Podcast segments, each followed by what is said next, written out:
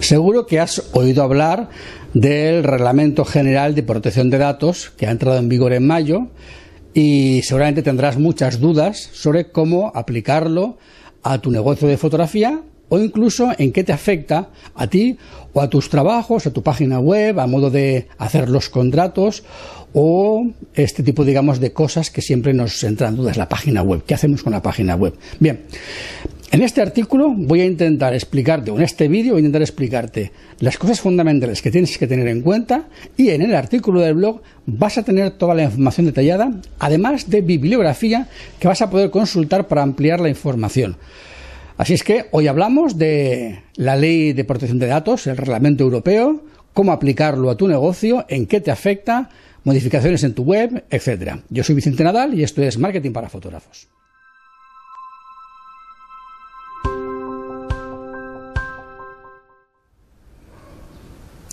Bien, lo primero que te voy a decir es que se trata de un reglamento europeo.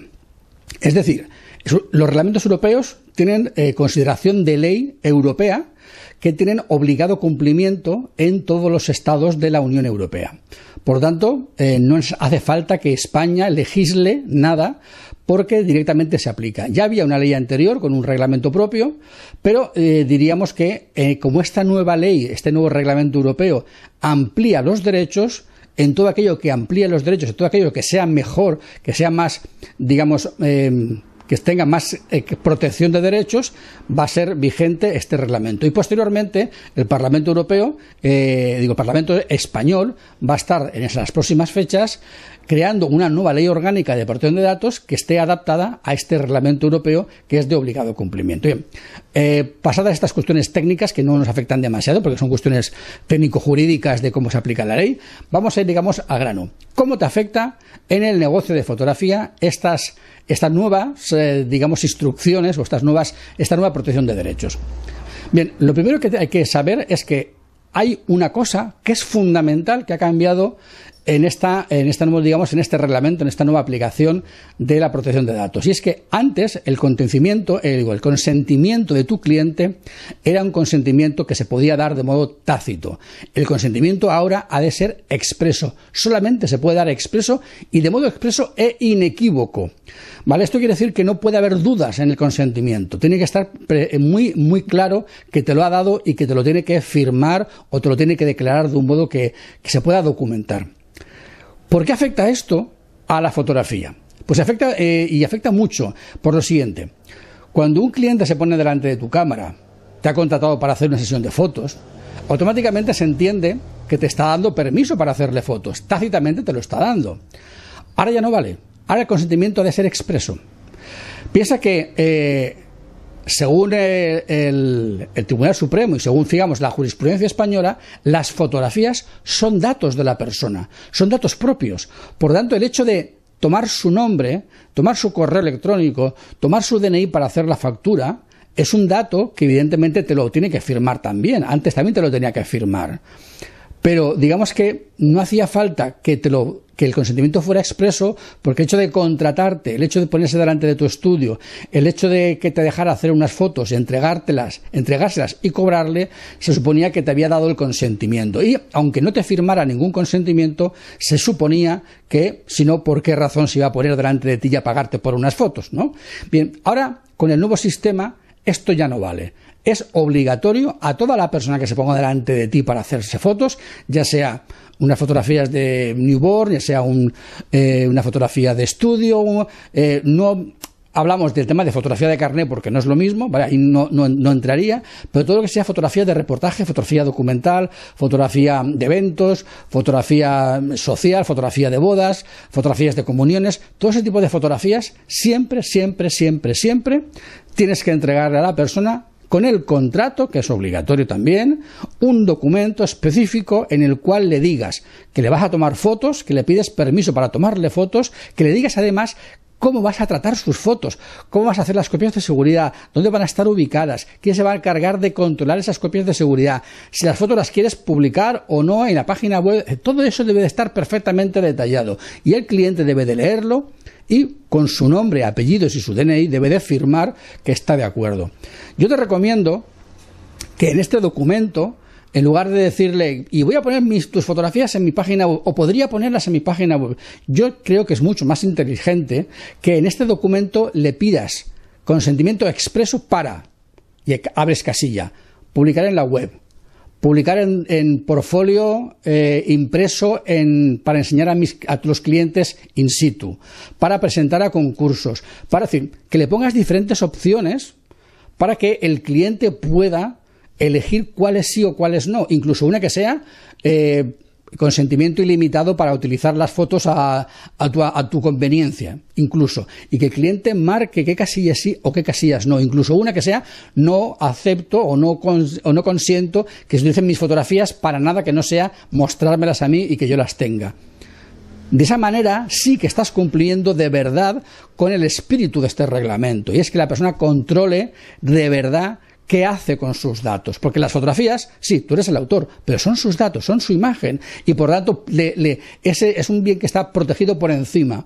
¿eh? Y por tanto, tienes de, de darle todas esas opciones, todas las que tú creas conveniente, porque un cliente a mí me ha pasado, me ha dicho, no, no quiero que ponga esta fotografía en la página web, ni siquiera en el escaparate, pero sí que te dejo que hagas un álbum de muestra con estas fotos para enseñárselas, en el caso, por ejemplo, de una mamá embarazada que me dijo, mira, enseñárselas a otras mamás embarazadas, pero no quiero que las vea nadie más. Entonces, hay casos de eso. Imagínate, por ejemplo, que haces sesión de boudoir y quieres poder enseñárselo a otras chicas que quieren hacer boudoir, pero no quieres, esa chica no quiere que lo vean hombres o que lo vean otro tipo de personas. O alguien que dice, mira, mi bebé es mi, es mi bebé, no quiero que la gente lo vea, pero no me importa que se lo enseñes a otra mamá que va a tener un bebé porque va, va a apreciar las fotos, no va a haber ahí nada, nada extraño. Es decir, tú tienes que pensar que el cliente puede querer cosas parecidas y por lo tanto tienes que darle flexibilidad. Eh, con la anterior ley, con la actual, el cliente siempre va a poder eh, cambiar de opinión. Es algo que, por ejemplo, alguna vez a un fotógrafo me ha dicho, eh, pues yo voy a hacerle un descuento si me deja ponerlas en la web. O le voy a cobrar un recargo si no me deja ponerlas en la web. Eso es ilegal. No puedes hacerlo. El cliente tiene todo el derecho del mundo a decirte hoy sí ponlas en la web y mañana decir no, no quiero que las pongas en la web. Tiene todo el derecho del mundo porque hay una, serie de derechos que están recogidos en la anterior ley y en la actual también, que son los derechos de eh, modificación, reposición, lo que se llaman los derechos ARCO, ¿no? De acceso, reposición, cancelación. Y cancelación significa cancelar el derecho a que tú hagas algo con sus datos. Si te ha dado derecho a publicar la foto en la web, puede cancelar ese derecho que te ha dado a publicar la foto en la web y puede hacerlo cuando quiera. ¿De acuerdo? Es lo que actualmente en la nueva, en este reglamento europeo se llama el derecho al olvido. El cliente tiene derecho a decirte, no, borra mis fotografías de la web, bórralas de todas las plataformas, bórralas de Instagram, bórralas de todos los sitios, bórralas de Facebook y que no aparezcan en ninguna parte. Eso también tiene actualmente el cliente, tiene ahora con esta nueva ley, tiene derecho a eso. Por lo tanto, tienes que tener muy mucho cuidado de no publicar nada que el cliente no te haya dado consentimiento expreso. Otra cosa que ha cambiado con esta nueva ley es que las multas son muchísimo más grandes, por lo tanto te expones a un multazo que te deje realmente prácticamente para ir a la cárcel, ¿no? Por lo tanto, ten mucho cuidado en que todo el mundo te dé consentimiento expreso para hacerle fotos y para qué hacer con las fotos, ¿de acuerdo? Bien, en el artículo de, del blog que acompaña este vídeo vas a poder ver eh, documentación. Documentación, bibliografía, en la cual yo, digamos, antes de hacerte este vídeo, antes de escribir el artículo, me he informado, no sé que vaya a meter la pata, y por tanto he intentado eh, documentarme antes y comprobar que no voy a decir algo que no está que no es correcto. Tú vas a poder leer esa misma información por si quieres ampliar el contenido. Además, te voy a dejar una serie, digamos, de plantillas. Eh, algunas son de mi cosecha, otras las he sacado de otro sitio y te voy a decir de dónde las he sacado para que puedas ir a la fuente original si quieres, para que veas que yo simplemente te transcribo la información que he encontrado por ahí, que es, que es buena información y que te puede servir. Eh, te voy a dejar también el acceso a la Agencia Española de Protección de Datos porque en la Agencia Española están para ayudarte. Ellos te dan la opción de que te pongas en contacto con ellos y gratuitamente te van a informar, te van a decir lo que tienes que hacer, cómo lo tienes que hacer, te van a llevar casi en bandeja. Te lo digo porque hay muchas empresas que te van a cobrar por esto y la Agencia de Protección de Datos te lo hace gratis. Por lo tanto, antes de tener que pagar a una empresa, pregunta a la Agencia de Protección de Datos porque solamente te vas a ahorrar mucho tiempo y mucho dinero. ¿De acuerdo? Bien.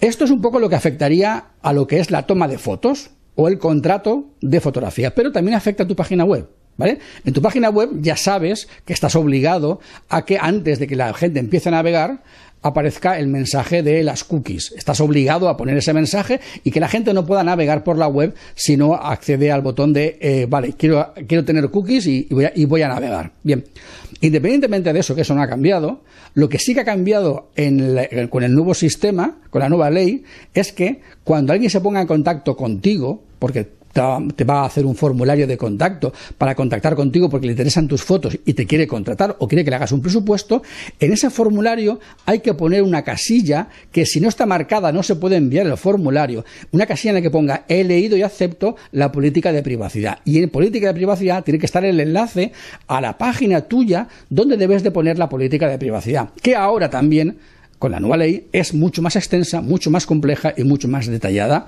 Y también te voy a dejar una plantilla que evidentemente no es mía, sino que es de alguien que ya la ha hecho y que eh, me ha parecido que es magnífica y por lo tanto lo único que voy a hacer es pasártela y decirte de dónde la he conseguido para que tú puedas también acceder a la fuente si quieres. Lo que estoy haciendo simplemente es ayudarte a que pierdas menos tiempo en recopilar la información y decirte cómo lo tienes que hacer, ¿vale? Bien, cuando alguien se pone en contacto contigo, lógicamente te manda un formulario para contactar contigo para que le des información. Vale, eso es una cosa. Esa persona cuando te manda un formulario para que te pongas en contacto, no te está autorizando para que luego tú le mandes publicidad. Porque para eso tendrías que decirle además en otra casilla y guárdame en la base de datos para recibir publicidad. Si no lo pones, no le estás autorizando, no te está autorizando que le mandes luego publicidad. O sea, que tienes que tenerlo en cuenta. Cuando alguien te pide un formulario de contacto, te lo rellena para pedirte información, es solo para eso. No puedes después mandarle publicidad. Y si fuera para, para publicidad, tendrías que mandarle lo que se llama el doble opt-in. Tendrías que mandarle a una, Bueno, he tenido una pequeña interrupción, seguimos.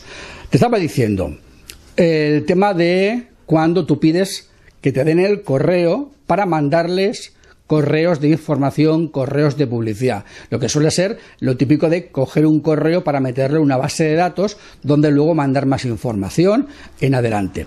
En ese caso, ese correo que estás cogiendo, debes de enviarle otro correo para decirle confírmame que de verdad quieres estar suscrito a mi base de datos. Y entonces esa persona debe de pulsar un enlace donde eh, te está, digamos, autorizando por segunda vez a que le mandes información. ¿De acuerdo? Es decir, piensa que no es lo mismo.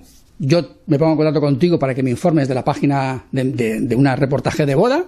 Se ha acabado esa comunicación. Ya no quiero contratar contigo. Ya no. Es decir, no te contrato. Tú, ese correo, esos datos, deberías de borrarlos porque esa persona no ha querido contratar contigo y no tienes derecho a tener esos correos, ese correo para nada.